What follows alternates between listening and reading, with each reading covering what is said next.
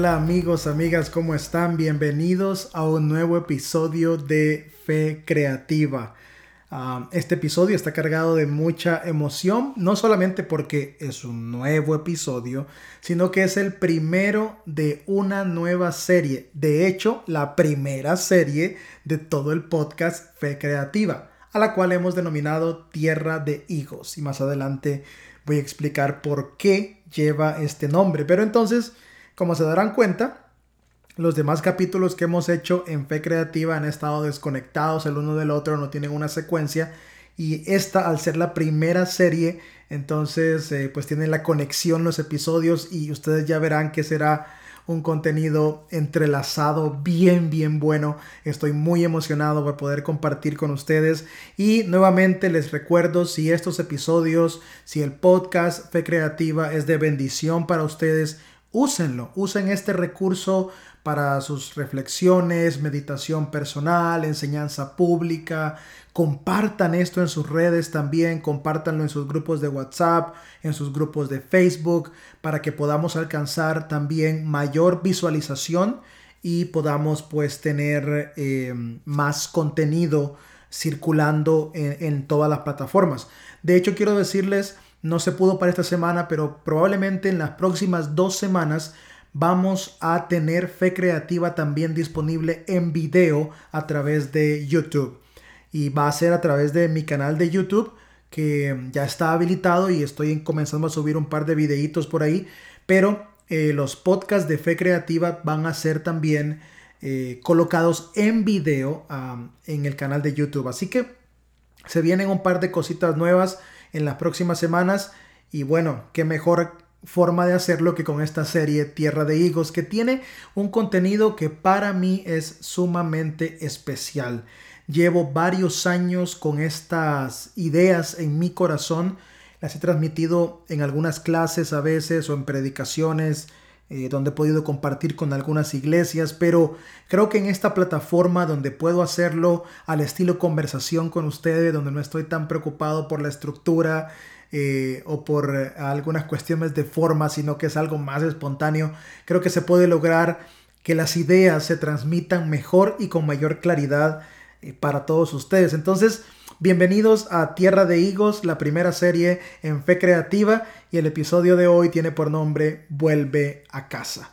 Ahora, antes de iniciar propiamente con el contenido del episodio de hoy, déjeme darle una breve introducción al nombre de la serie Tierra de Higos para que puedan estar ustedes en la misma página conmigo ah, y puedan también entender por qué voy a ir mencionando algunas cositas. Entonces, esta idea surge de hace varios años, de hecho hace seis años que, todo este conjunto de, cosas empezaron a venir a mi mente, empecé a, escribir algunas cosas en libretas de apuntes, comencé a leer cierta literatura ah, para prepararme en algunas cositas ministeriales, pero al mismo tiempo que ocurría todo este proceso, yo estaba atravesando por un momento de dolor muy, muy profundo en mi vida.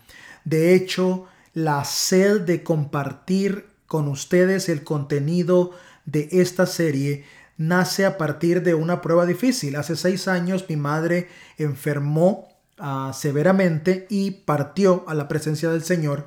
Y a partir de ahí la forma de interpretar la vida, la muerte, el ministerio fue cambiando para mí y muchas cosas se acumularon en mi corazón que eran bastante fuertes, eran como, como un fuego que yo deseaba que saliera y no encontraba como la mejor forma de hacerlo. Y bueno, simplemente dije, en algún momento, eh, en el tiempo apropiado, podré compartir algunas de estas ideas eh, que son fruto de, investigación, son fruto de mucha lectura, pero también son fruto de, mucha meditación, de mucha reflexión, de mucho pensamiento. Es una combinación de factores que me llevó a, a plasmar estas ideas y les repito, han estado en mi corazón por años y el hecho de poder compartirlas ahora, justo en este tiempo, en el podcast de Fe Creativa me tiene súper, súper emocionado.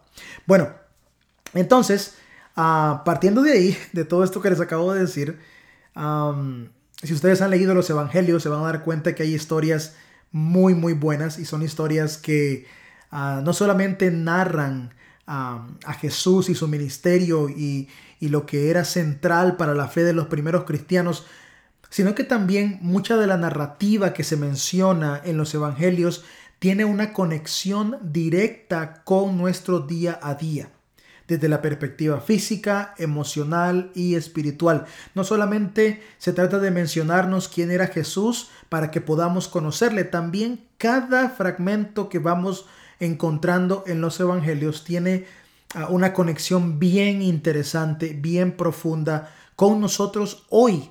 Y eso es lo curioso, que es una conexión hoy. Eh, por eso es que no deja de ser relevante el texto sagrado. Y una de esas historias eh, tiene, eh, por decirlo así, su epicentro en, en una ah, pequeña villa que estaba a unas dos millas más o menos al este de Jerusalén y que estaba ubicada en las faldas del Monte de los Olivos. Eh, esta villa se llamaba Betania. Y Betania es una ciudad pequeña, muy especial para Jesús, para su ministerio. De hecho, al otro lado del monte de, los olivos estaba el famoso uh, Getsemaní. Y más adelante vamos a ver cómo hay una conexión bien, eh, pues bien bonita entre lo que es Getsemaní y, y Betania. Ahora, la historia, los documentos históricos y por algunas cositas que podemos leer en los evangelios, nos da a entender de que Betania, aunque era una pequeña villa, era un lugar agradable para estar, era un lugar agradable para compartir con, otros. Ah, había palmeras, almendros, aceitunas y había también muchos árboles de higo. Había muchos árboles de, higo. Y el nombre Betania, de hecho, cuando lo pensamos, eh, lo analizamos y también verificamos, en su contexto histórico y en, la palabra como tal, puede tener varias traducciones en diferentes idiomas según la aproximación que le demos. Pero una de las traducciones que es bien común y bien interesante es casa de higos. Y yo quiero irme por esa línea con la traducción de casa de higos, de que Betania significa casa de higos, porque mencionaré en, el futuro, en los próximos episodios, algo referente a los higos. Entonces, casa de higos. Ahora, el higo es una fruta muy apetecible. De hecho, yo recuerdo que detrás de, de mi casa donde crecí en mi niñez, en el terreno al final había un árbol de higos.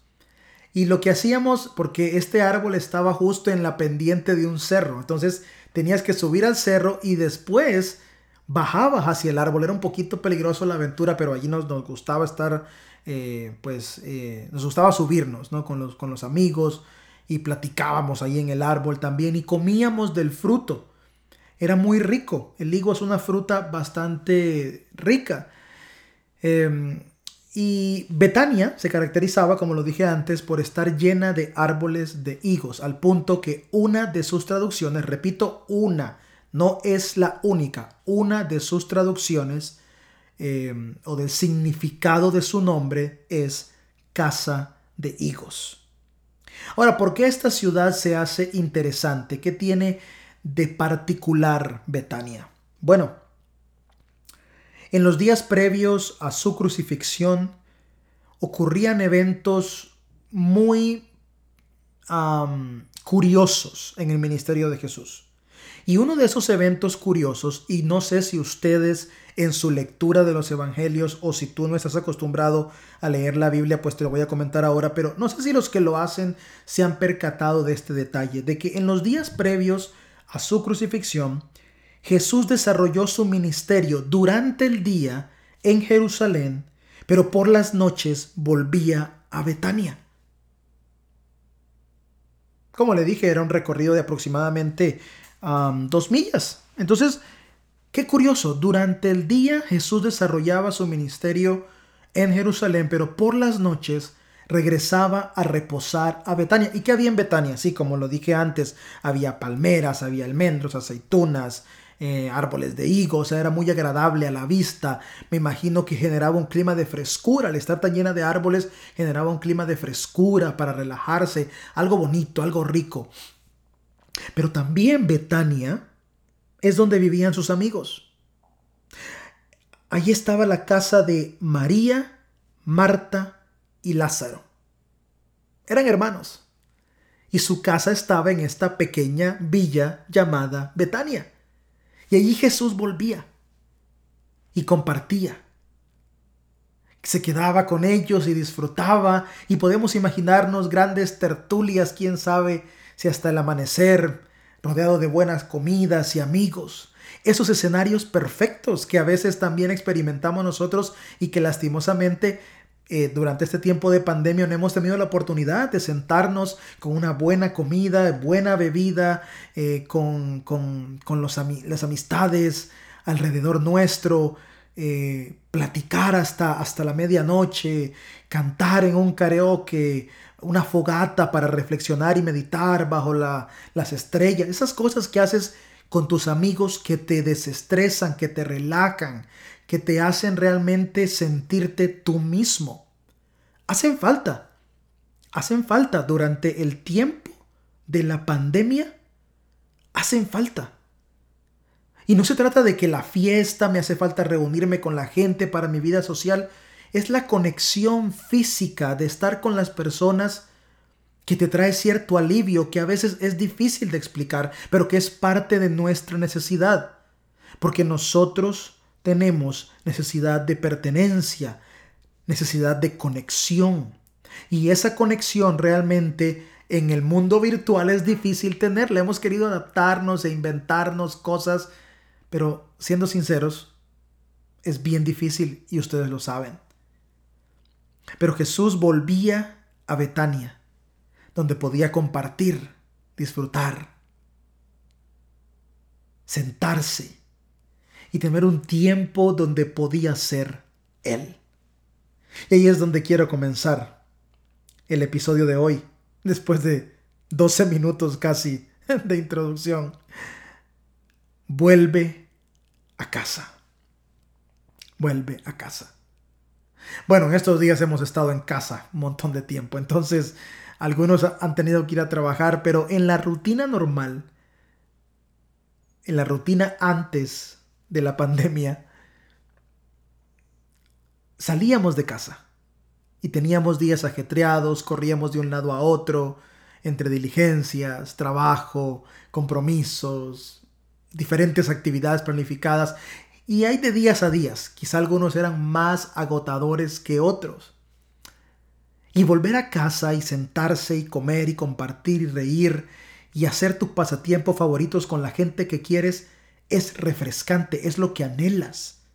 Se dice que muchos compran casas solamente para ir a dormir, pero realmente hay un efecto bien poderoso porque aunque sea una casa para ir a dormir porque no pasas mucho tiempo en ella, te refresca, te reconecta y te reenergiza. Y Jesús tuvo un tiempo en la última semana de su ministerio que fue extremadamente frustrante. Para Jesús ir a, a Jerusalén en el día era una tarea cargada de pasión y de entrega, pero al mismo tiempo cargada de dolor y de frustración. Es como cuando sabes que tienes que ir a un trabajo que no te gusta, que vas porque tienes que trabajar y tienes que cumplir, pero es frustrante para ti ir a ese trabajo. Piensa por un momento que Jesús tenía convicción profunda de amor por todos nosotros y eso le impulsaba todos los días a continuar su labor porque era necesaria, pero no era placentera. Porque no era fácil tener que ir constantemente a Jerusalén a ejercer ministerio y a vivir día tras día con el rechazo de la gente. Juan dice una de las frases más icónicas del Nuevo Testamento, a los suyos vino y los suyos no le recibieron. dando una descripción en simples palabras cómo Jesús tuvo que enfrentar rechazo profundo. Y por eso volver a Betania por las noches era motivo de gozo y alegría porque podía refrescarse, porque podía volver a ser él, porque podía regresar al lugar que le devolvía la fuerza, la energía, las ganas de continuar. Hay un texto en Filipenses capítulo 3 versículo 10 ah, que quiero leerles. Lo he perdido todo a fin de conocer a Cristo, dice Pablo. Experimentar el poder que se manifestó en su resurrección, y escucha esta línea, participar en sus sufrimientos y llegar a ser semejante a Él en su muerte. Wow. Pablo dice, lo que Jesús sufrió, lo que Jesús experimentó, lo que Jesús atravesó, yo quiero hacerlo. Y cuando vemos la vida de Pablo y su ministerio, ¿qué es lo que vemos? Rechazo rechazo. Y es que a pesar de que volver a casa sea descansar, quiero decirte y ser muy sincero contigo, el constante rechazo agota. El constante rechazo frustra.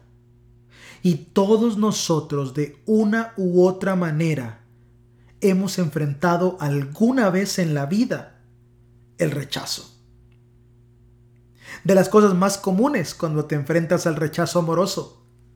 Te enamoras perdidamente de una persona, quieres compartir tu vida con esa persona, pero esa persona no quiere compartirla contigo y te rechaza al punto que no quiere ni siquiera ser tu amigo o tu amiga.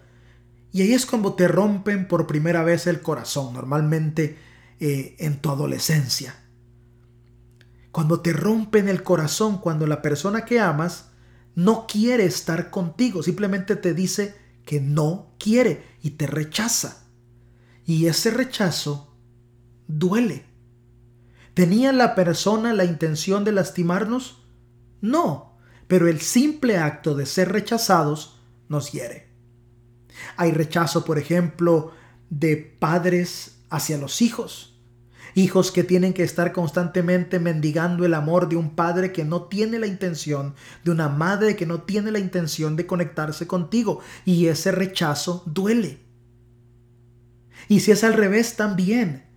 Muchos padres mendigando y rogando a sus hijos por amor, por atención, por un momento para compartir y los hijos continúan enfocados en sus sueños, sus planes y en su propia felicidad y ese rechazo le duele a los padres rechazo de un trabajo donde aplicaste con tanta entrega y al final no te contrataron, te rechazaron. Y si te despiden, también es un símbolo de rechazo. Un examen que has estado intentando pasar por mucho tiempo y no pasa. Y si no lo pasas, ¿qué sucede? No te aceptan en X o Y escuela o X o Y organización. Y ese rechazo duele. Cuando tienes el sueño de estudiar una carrera en particular y se requiere un examen de admisión con cierto puntaje y haces el examen y no alcanzas ese puntaje y no puedes entrar, ese rechazo por parte de la institución duele. Duele el rechazo de los círculos de amistad en los que has querido encajar y simplemente no te dan la bienvenida, no te dejan estar ahí. Duele.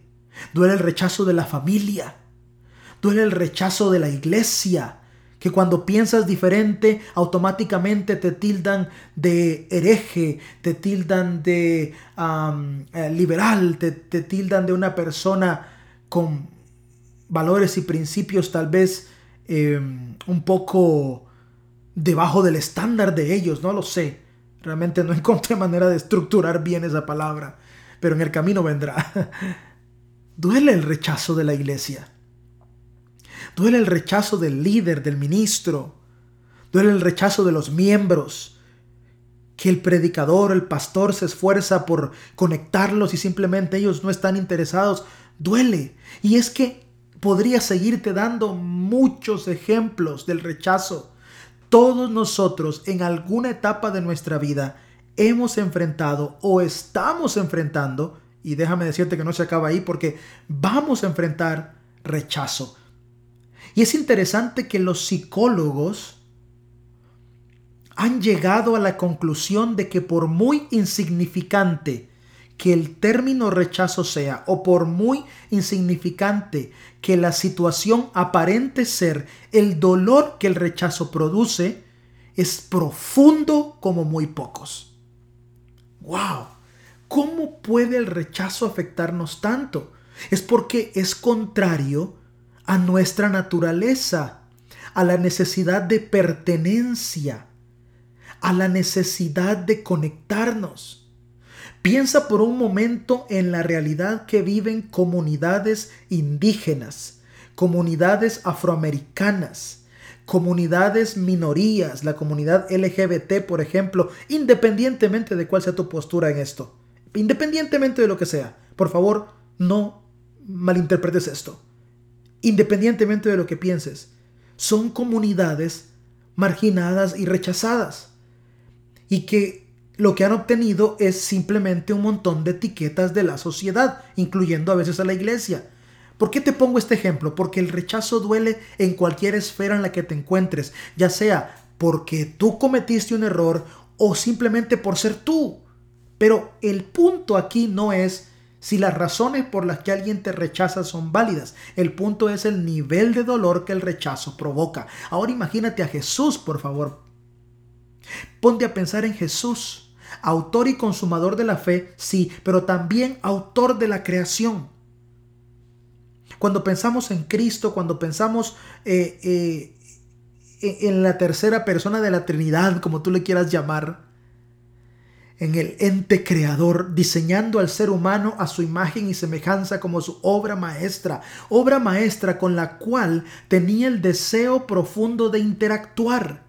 Por eso surge la encarnación, no por el deseo profundo de venir y decir voy a morir por estos para salvarlos. La encarnación también tiene una profundidad del deseo genuino de Dios de conectarse uno a uno con nosotros, al punto que decide ser uno de nosotros va más allá que la muerte en una cruz. Tiene que ver con el deseo de Dios de decir, soy uno más de ustedes. Aquí estoy. Soy su Dios y camino entre ustedes. Pero esa creación que tanto le apasionó y le motivó para venir y encarnarse, es la misma creación que lo rechazó. ¿Y crees que porque era Dios no le dolió? ¿Y crees que porque era Dios no sintió? ¿Crees que porque era Dios simplemente le daba igual? No. Porque aunque era 100% Dios, también era 100% humano. Y todo dolor, angustia que tú sientes hoy por el rechazo, es el mismo dolor y la misma angustia que Jesús sintió. El mismo dolor no importa cuántas generaciones en la humanidad pasen, el efecto del rechazo en el corazón siempre será doloroso. Pequeño o grande, causará dolor, dolor que muchas veces dejará marcas. Por eso hay que aprender a enfrentar el rechazo porque tarde o temprano vas a, recibirlo. Tarde o temprano vas a tener que estar, como dicen en inglés, face to face frente a frente con el rechazo. Y si no sabes enfrentar apropiadamente el rechazo, no solamente sufrirás agónicamente el momento, sino que la persona que saldrá después de esa experiencia será una persona herida, dañada, tóxica, cargada de elementos en su corazón que solo la llevan a la ruina. Enfrentando el rechazo. Es que como te decía antes, la encarnación de Cristo nos muestra su completo entendimiento sobre el rechazo. Si hay alguien que sabe bien y que puede comprenderte bien, es Jesús. Porque Él lo pasó, Él lo enfrentó, Él sabe lo que está sufriendo. Él sabe el dolor que te quiere, bueno, el dolor que, que te está lastimando. Y es que a veces las personas no son transparentes, no son auténticas en esto. y pretenden que el rechazo no les afecta, que les da igual, pero la realidad es que la naturaleza humana siente placer profundo en la aceptación y dolor profundo en el rechazo.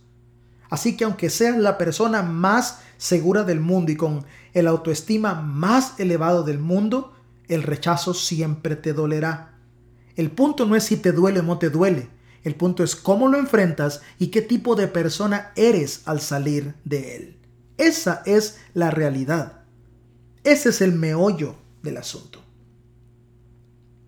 Y es que mira, cuando somos alabados por todo, toda la atención recae sobre nosotros. Los dones y los talentos. Oh, qué gran siervo. Es el hermano fulano, la hermana fulana. ¿Cómo los está usando Dios? Wow, de verdad que qué emoción verlos. Siga así, sigan adelante. Uy, qué talentoso eres en, la fotografía, en la pintura, en el video, em, en lo que haces en la rama del comercio. Uy, qué, qué excelente vendedor, emprendedor eres, eres muy bueno. Y todas esas cosas que son alabanza que recibimos nos inflan y nos hacen sentir importantes y a veces disfrazamos eh, de una falsa humildad nuestras palabras y respondemos con frases como la gloria sea para Dios. Oh, gloria a Dios. A veces no sé por qué a la gente le cuesta decir gracias, simplemente un gracias, ya está. Alguien te dijo, qué bueno eres en esto, di muchas gracias, no disfraces tu humildad diciendo la gloria sea para Dios, oh Dios me lo dio. Porque en realidad eso denota que tenemos a veces problemas para recibir halagos. Pero eso es para otro episodio. Pero cuando esas cosas pasan y nos alaban demasiado, toda la atención recae sobre nosotros toda. Pero aquí viene la bomba. Cuando somos rechazados, nuestra propia atención vuelve a Dios. Porque ya no tengo favor de hombres que ganar o aplauso de multitudes que recibir. Y no me queda otra alternativa que volver al Creador que dejar de pensar en que soy muy bueno, que todo lo merezco, que soy un tremendo luchador, un gran ser humano. Vuelvo a Dios. Cuando siento y experimento rechazo, vuelvo a Dios. Mi atención ya no está en cuán bueno soy o en cuán talentoso soy, porque cuando eres rechazado, nada de eso es importante. Porque cuando eres rechazado, el mundo ya no ve tus talentos o tus habilidades y quedas a merced simple y sencillamente de lo que Dios piensa de ti. Y ahí es cuando las cosas comienzan a cambiar. El rechazo nos libera del control humano y el rechazo nos libera de ese deseo de estar queriendo agradar y quedar bien con otros todo el tiempo. Todo el tiempo ganar el favor de los hombres, ganar el aplauso de la gente, que estén pendientes de mí, atraer la atención hacia mí porque necesito que todos estén bien conmigo. Hay personas que han desarrollado complejos tan profundos que no pueden ver a dos personas en la esquina platicando de algo bajito, porque cuando se acercan ya creen que esas dos personas estaban hablando de ellos, se intrigan, pierden la paz y se resienten por algo que ni siquiera tenía que ver con ellos son complejos que hemos desarrollado por no saber enfrentar el rechazo. Ese y muchos otros más. Ese y muchos otros más. Wow, y es que me pone a pensar cuánta necesidad tenemos de quedar bien con la gente. No queremos decir lo que realmente pensamos sobre algo porque automáticamente X o Y grupo nos marginará. No queremos ser sinceros en expresar o en vivir el arte, talentos o cosas específicas que Dios nos dio para, para brillar realmente de acuerdo a nuestra misión y nuestro propósito, porque tenemos miedo de fallar y que otros se burlen de nosotros. O tenemos miedo de que a la gente no le guste.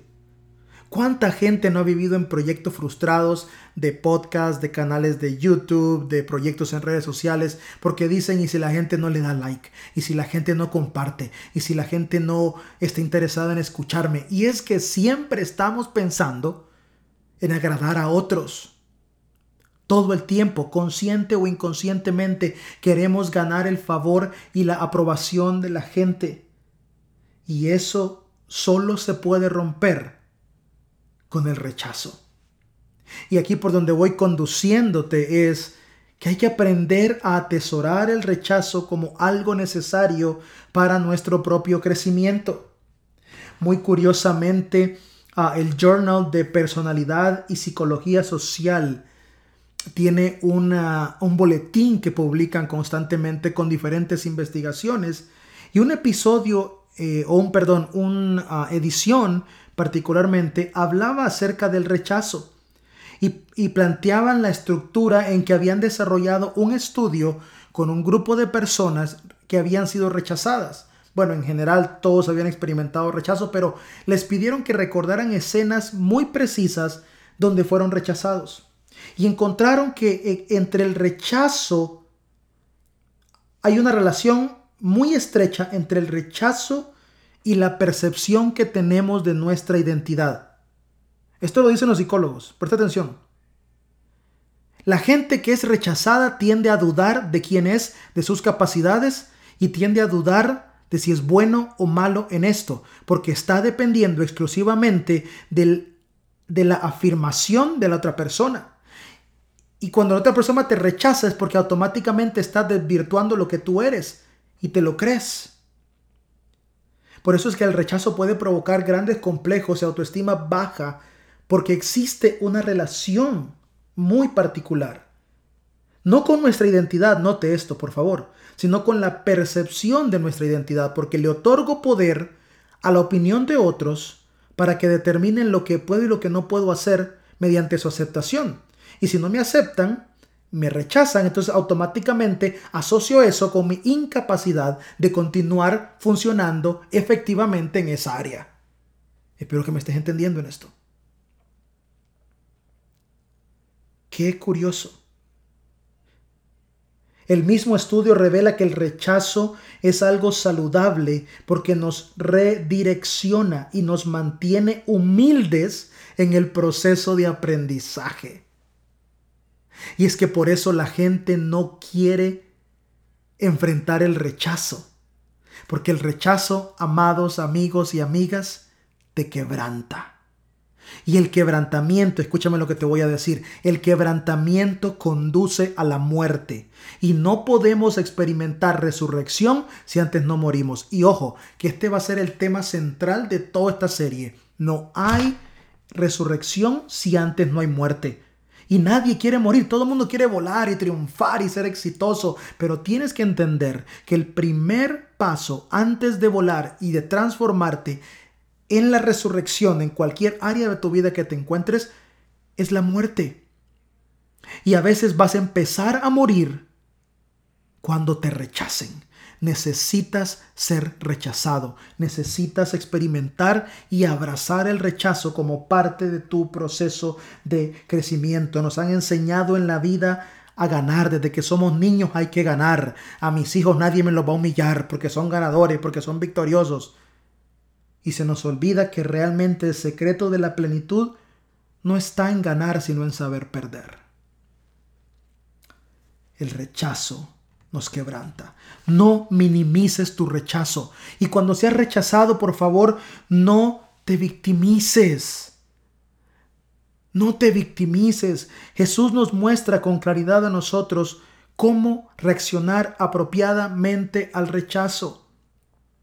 Imagínate lo frustrante que era para Jesús en las mañanas tener que salir de Betania, su lugar de frescura, a Jerusalén, a enfrentarse con los religiosos, a los que se consideraban superiores en todo aspecto moral y espiritual, a las personas que los rodeaban y tener que estar careando y conversando y, y tener que decirles sus verdades y ver su, su necedad, ver su orgullo, ver su hipocresía, ver su poco deseo de querer cambiar y para colmo sus miradas hirientes, sus palabras que lastiman.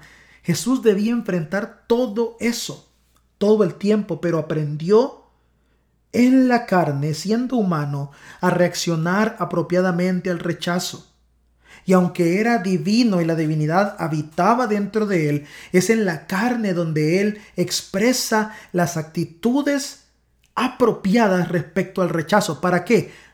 Para como te lo dice el escritor de los Hebreos, para enseñarte que tú también puedes hacerlo y que tú tienes lo que necesitas para enfrentar el rechazo apropiadamente. Y lo primero que te quiero animar a hacer es, si tú has sido rechazado X o Y situación o por X o Y razón, justa razón o no, como le quieran llamar, válida o no, no importa. Si tú has sido rechazado, tienes que comenzar tú mismo con poner a un lado, es más, rechazar, tienes que aprender a rechazar tú también algo. Tienes que rechazar toda raíz de amargura y resentimiento en tu corazón. Toda raíz de amargura y resentimiento en tu corazón, porque son acciones inmediatas que vienen a la mente. Alguien me rechazó, alguien me hirió, ah, ya perdió conmigo, conmigo no se juega, conmigo no se metan. Y comienzas, a resentirte.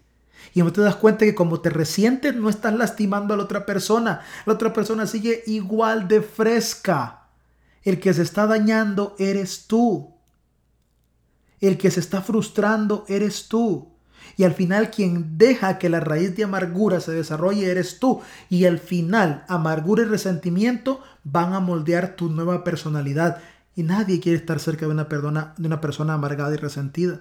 Por mucho que te haya tratado mal la vida, si no sabes procesar y el producto final es amargura y resentimiento en tu corazón, no aprendiste nada. Desperdiciaste tu tiempo con las pruebas que vinieron porque no creciste. Rechaza toda raíz de amargura y resentimiento en tu corazón.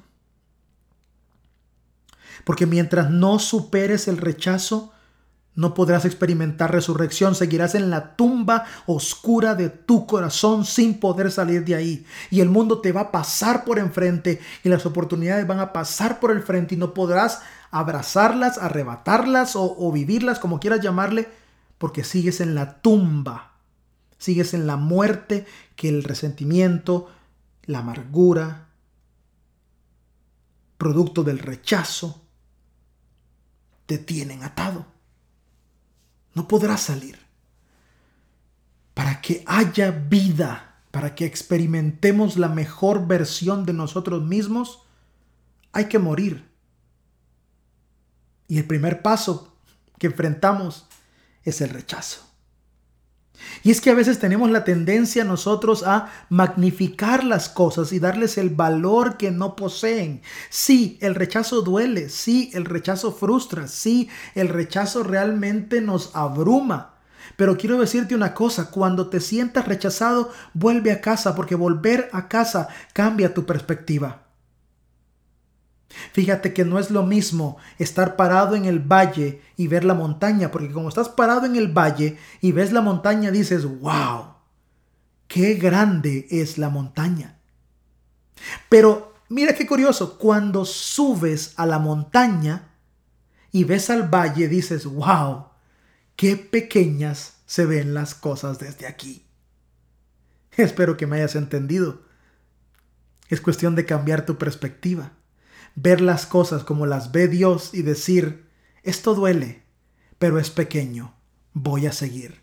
O ver las cosas con tus ojos humanos y decir, qué duro lo que me está pasando, usted no sabe lo que he sufrido. Victimizarte solo te lleva a seguir concentrando la atención en ti mismo y por consiguiente Dios no puede actuar y Dios no puede entrar. Porque tu atención debe cambiar hacia Él. Y ya no tienes tal vez el aplauso de los hombres que te alimentaba el ego, pero ahora tienes la habilidad que tú mismo, tú misma desarrollaste de victimizarte para seguir captando atención, vendiéndote al mundo como un mártir sufriente, cuando en realidad no lo eres. Aprende a ver las cosas desde arriba. Vuelve a casa. El rechazo es oscuro, lo sé, el rechazo es oscuro, pero el, rechazo con toda su oscuridad nos ayuda a apreciar mejor la belleza de Betania. Vuelve a casa. Jesús volvía por las noches y en medio de toda la frustración y lo que enfrentaba y el dolor y la angustia, cuando estaba en casa y podía ser él mismo, sin ser rechazado, sino amado, aceptado, valorado, honrado. Ahí él se refrescaba y se llenaba de energías y todo lo demás ya no era tan importante.